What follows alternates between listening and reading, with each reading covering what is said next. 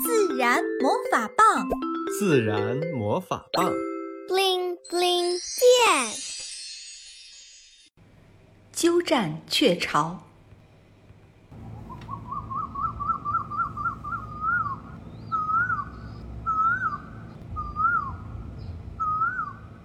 灶君哥哥达达一声声的叫着，越叫直起劲儿。他希望有一位美丽的灶君妹妹能听到他动听的歌声。灶君哥哥达达一身乌黑，眼睛像红宝石一样好看，此刻正精神抖擞地站在枝头，深情地歌唱着。达达看到不远处的树丛里，一身灰白色迷彩服的灶君妹妹可儿。他越看越喜欢，张开翅膀飞到树梢处，叼上一颗甜美的浆果，再飞到可儿身边。可儿看着突然飞来的达达，有些害羞，他温柔地发出小鸡一样嘎嘎嘎的声音。达达把嘴里的浆果递给了可儿，可儿开心地收下了。达达开心地笑着：“你愿意嫁给我吗？”可儿默默的点点头，达达开心的飞起来，围着可儿飞了一圈又一圈。转眼间，可儿就有小宝贝了。达达和可儿商量要把小宝贝生在哪里。达达苦恼地说：“可儿，你知道我不会搭巢，你也不会孵蛋，我们现在必须想办法找一个鸟窝，给小宝贝们找好的养父母。”可儿点点头，对哦，我们要找一个鸟窝里已经有鸟蛋的，这样混进去才不容易被发现。如果鸟窝是空的，那肯定不行，会露馅儿的。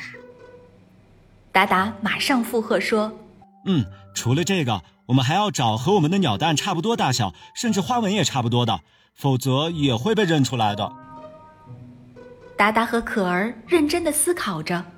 终于，达达想到隔壁乌鸦大哥的家，决定去一探究竟。乌鸦大哥强强和乌鸦妹妹小花可是森林里的模范夫妻，他们春天结婚后就一起忙碌着，每天忙着衔来枝条、枯草等各种材料，从来没有休息过。终于，他们在树上建好了坚固宽大的鸟巢。强强和小花。对这个新家非常满意，安全又柔软。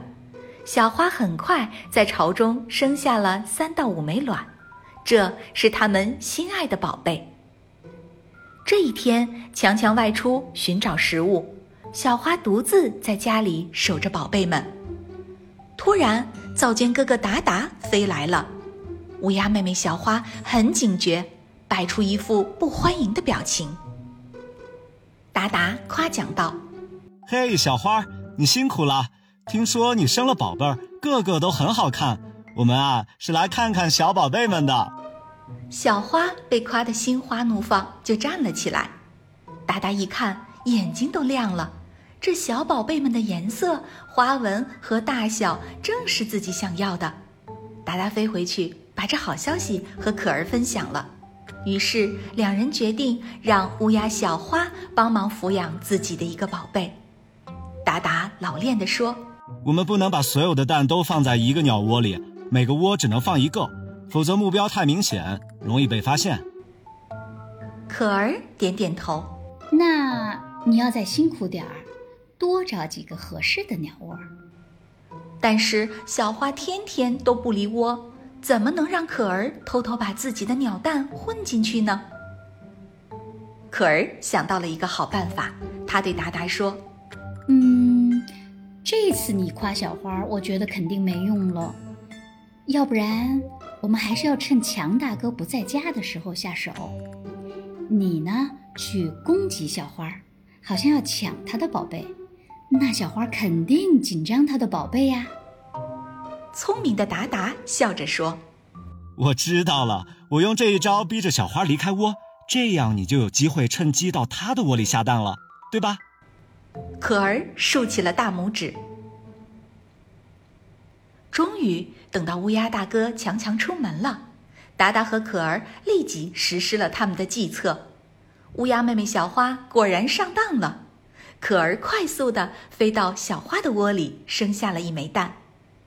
可儿飞走前抱着宝贝说：“我的宝贝，爸爸妈妈舍不得你，但是没有办法，爸爸不会搭窝，妈妈我也不会孵蛋，只好把你送给乌鸦了。